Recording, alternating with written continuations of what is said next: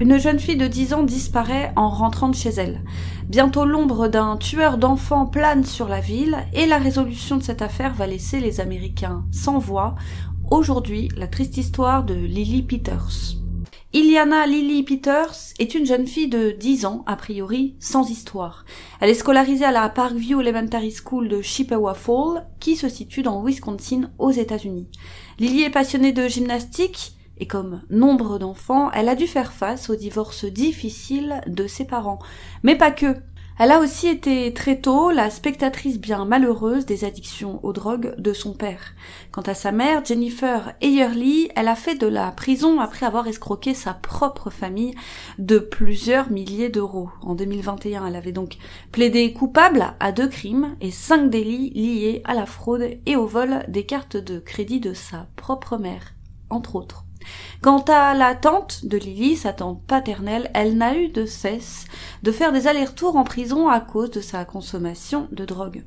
Et nombre d'adultes de la famille de Lily étaient concernés par des problèmes soit de drogue, soit d'argent.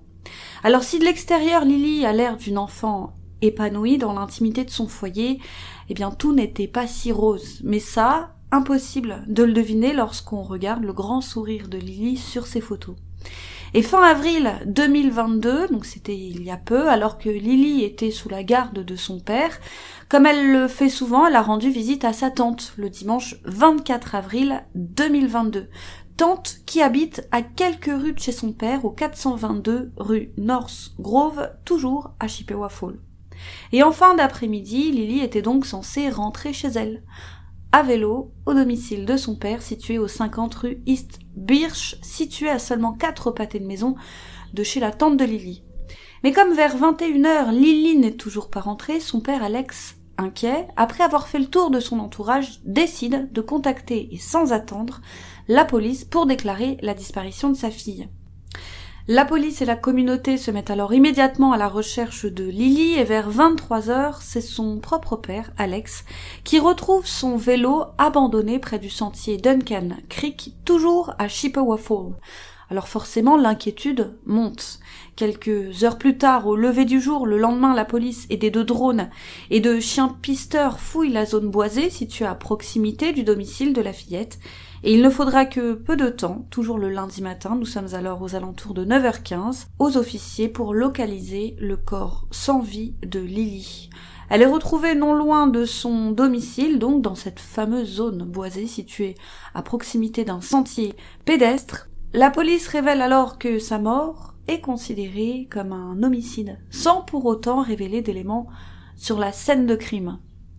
À l'annonce de la nouvelle, la communauté est terrifiée, terrifiée de savoir qu'un tueur d'enfants est en liberté, et tous veulent découvrir au plus vite qui a tué l'adorable Lily.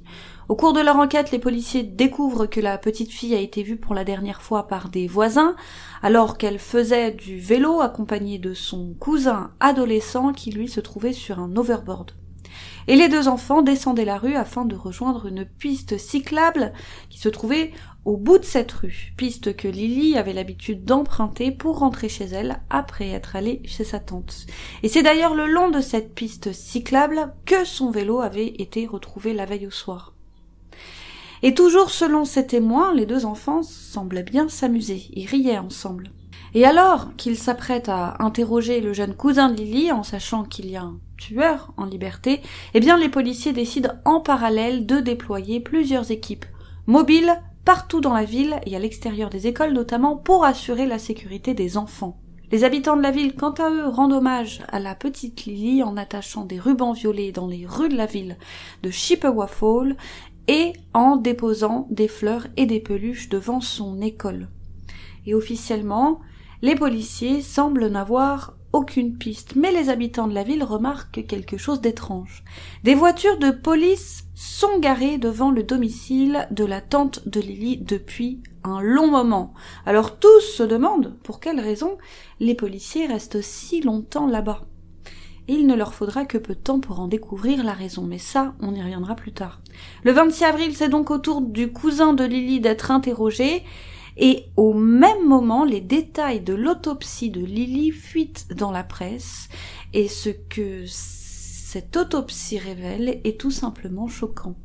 Le rapport préliminaire du médecin légiste du comté Chippewa Fall révèle que Lily a été battue et étranglée à mort. C'est une fois morte que son agresseur a violé son cadavre. On découvre également qu'elle a été retrouvée à moitié nue, le pantalon baissé au niveau des genoux.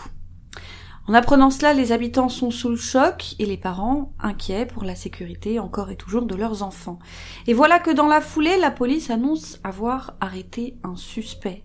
Et au début, son identité est protégée car il est mineur. Il est alors simplement connu sous les initiales Mais très rapidement, les journalistes révèlent que ce suspect n'est autre que le fameux cousin de Lily, un adolescent de 14 ans du nom de Carson Peters Berger. Le même qui avait été donc vu en overboard en la compagnie de Lily peu de temps avant sa disparition.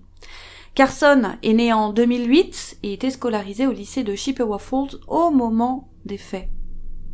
Mais les informations concernant alors deux mineurs sont gardées confidentielles. Donc rien de plus ne va fuiter dans la presse, il va falloir attendre la première comparution du suspect devant un juge pour en savoir plus. Et l'affaire est jugée au sein d'un tribunal pour adultes, alors même que Carson est mineur.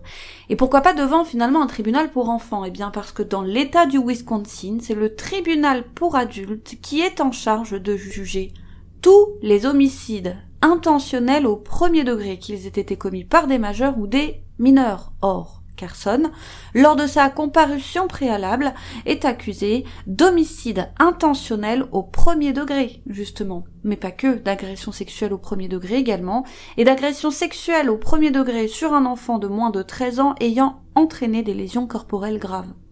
Lors de son audition, le jeune Carson est apparu à la cour via vidéo. On y apprend que le domicile du jeune homme avait été perquisitionné, cependant, les résultats de cette perquisition n'ont pas été rendus publics. L'avocat du district a également révélé que le jeune homme a admis avoir méticuleusement planifié de violer et tuer sa cousine. Depuis un bon moment déjà, il voulait, je cite, la briser et l'a tué. Il a ajouté qu'il a décidé de passer à l'acte alors qu'ils avaient tous les deux quitté son domicile. Et les détails du crime qu'il a révélé à la police font froid dans le dos. Il indique qu'il a accompagné Lily récupérer son vélo chez une voisine, et alors qu'il était sur son overboard et que elle était à vélo, ils ont pris la route du sentier de randonnée que Lily a encore une fois l'habitude d'emprunter pour rentrer chez elle, lorsque Carson lui a suggéré de s'éloigner du chemin pour explorer les bois. Ce que Lily a accepté de faire. Et arrivé à l'abri des regards, il a alors frappé Lily au niveau de l'estomac. La pauvre est tombée par terre. Il l'a alors étranglée, puis frappée trois fois avec un gros bâton alors qu'elle était toujours à terre. Il l'a ensuite étranglée à mort avant de l'agresser sexuellement. Et c'est alors qu'il était en train de l'agresser sexuellement qu'il a pris peur et qu'il a décidé de rentrer chez lui. Une fois à son domicile, il a mis ses vêtements dans la machine à laver, puis est allé prendre une douche. Et un peu plus tard, lorsque les adultes se sont aperçus que Lily n'était toujours pas rentrée, eh bien, Carson s'est mis à paniquer. Il est alors retourné dans les bois pour déplacer le corps de Lily dans un endroit plus discret encore. Il a ensuite recouvert son corps de feuilles pour le dissimuler. Lily sera donc retrouvée quelques heures plus tard à moitié dénudée et elle avait des traces de coups sur le visage ainsi que des marques bien distinctes de morsures sur les fesses. Et Carson a admis être responsable de ces morsures. C'est un véritable déchaînement de violence. Et des traces ADN appartenant à Carson ont effectivement été retrouvées partout sur le corps de la fillette. Donc, comme je vous le disais, à ce moment-là, l'affaire est jugée dans une cour pour adultes, et la question que se posent nombre de personnes est de savoir si les avocats du jeune homme feront appel de la décision et demanderont à ce que le procès de leur client se déroule au sein d'un tribunal pour enfants, car si c'est le cas, Carson sera envoyé dans un centre de détention pour mineur ou alors il sera placé dans un établissement psychiatrique. Dans un cas comme dans l'autre, il échappe à la prison pour adultes et donc à l'univers carcéral hostile des adultes aux États-Unis. Et compte tenu du fait qu'en général le tribunal pour enfants met plus l'accent sur la réhabilitation que sur les peines de prison, il est probable que Carson, malgré la brutalité de son crime, soit libéré à l'âge de 18 ans. Et au contraire, s'il est jugé par une cour pour adultes, eh bien il risque plusieurs peines de prison à vie. Alors le calcul est vite fait pour les avocats de Carson. Mais même si ces avocats faisaient appel, c'est un juge qui devra trancher et approuver ou non leur requête.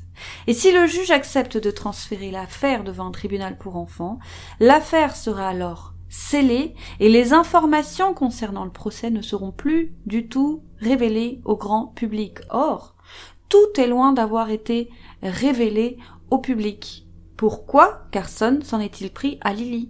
Pourquoi prévoyait-il de lui faire du mal? Quelles étaient en somme leurs relations? Et Carson en était-il à son coup d'essai? Était-il mentalement défaillant? Si ce n'avait pas été Lily, est-ce que ça aurait été une autre fille? Tout ça, à l'heure actuelle, impossible de le savoir. L'avocat du district a demandé à ce que la caution du jeune homme soit fixée à un million de dollars. Alors les avocats de Carson s'y sont opposés, arguant que le jeune homme n'est pas en âge de conduire et que de ce fait il y a peu de chances qu'il prenne la fuite et que donc il n'est pas nécessaire de fixer de caution de plus de cent mille dollars ce qu'ils demanderont. Le juge finira par fixer la caution à un million de dollars, estimant que Carson représente, je cite, une menace sérieuse pour la communauté. Et il ordonnera même à Carson de ne plus avoir de contact avec des mineurs. Donc, si jamais, plus tard, on accepte de rejuger cette affaire au sein d'un tribunal pour enfants, en sachant qu'il est considéré comme une menace pour les autres mineurs et interdit d'être en relation avec eux, ça risque d'être compliqué au moment de l'application de la peine si jamais il est dans un centre pour mineurs. À ce jour, Carson est toujours en détention car bien entendu sa famille n'a pas pu réunir le million de dollars demandé par le juge pour sa libération.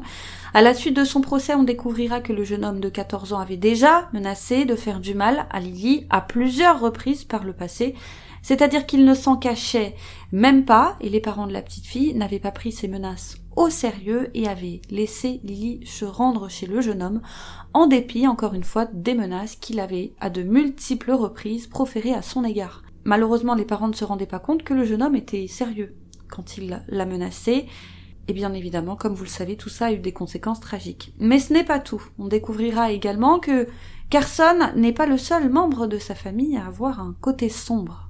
Dès lors, on se posera la question de l'influence de son entourage sur son passage à l'acte.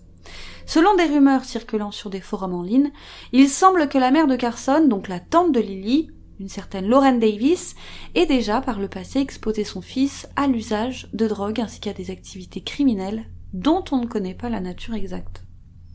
Les parents de Carson se sont séparés quand il n'avait que deux ans, mais le petit avait été témoin de la relation toxique que son père entretenait avec sa mère. Sa mère a d'ailleurs été accusée d'avoir agressé son précédent époux du nom de John Davis.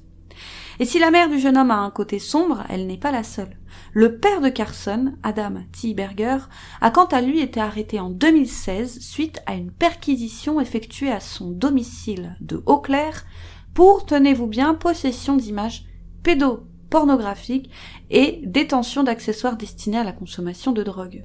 Lors de la perquisition, les policiers avaient trouvé dans son téléphone une dizaine de photos sexuellement explicites de filles prépubères, jambes écartées, et il avait même poussé vice à superposer son visage sur certaines de ces images.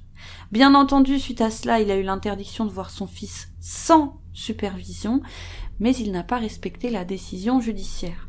Selon la mère, Lorraine, en 2017, alors même que Carson avait l'interdiction de voir son père seul, elle avait repéré un véhicule suspect dans une allée derrière sa maison. Elle avait donc suivi le véhicule en voiture jusqu'à ce qu'il s'arrête dans une allée. Et à ce moment, son fils était tout simplement sorti du véhicule. Elle s'est alors aperçue que la personne qui était au volant n'était autre qu'Adam, le père de l'enfant.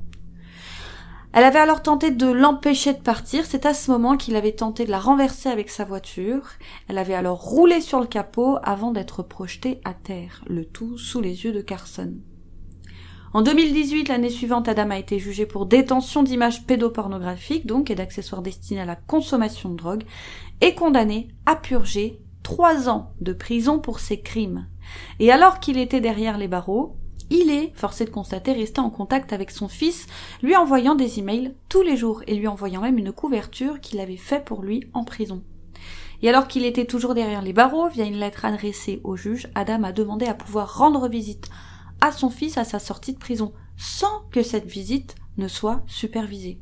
Dans cette lettre, il affirme que son fils et lui étaient très proches et qu'il faisait ressortir ce qu'il y avait de mieux en lui, ce qu'il y avait de meilleur. Et il a également ajouté que Carson, depuis qu'il vit seul avec sa mère, a l'air malheureux, triste et misérable, et que donc, d'une certaine manière, il est en danger.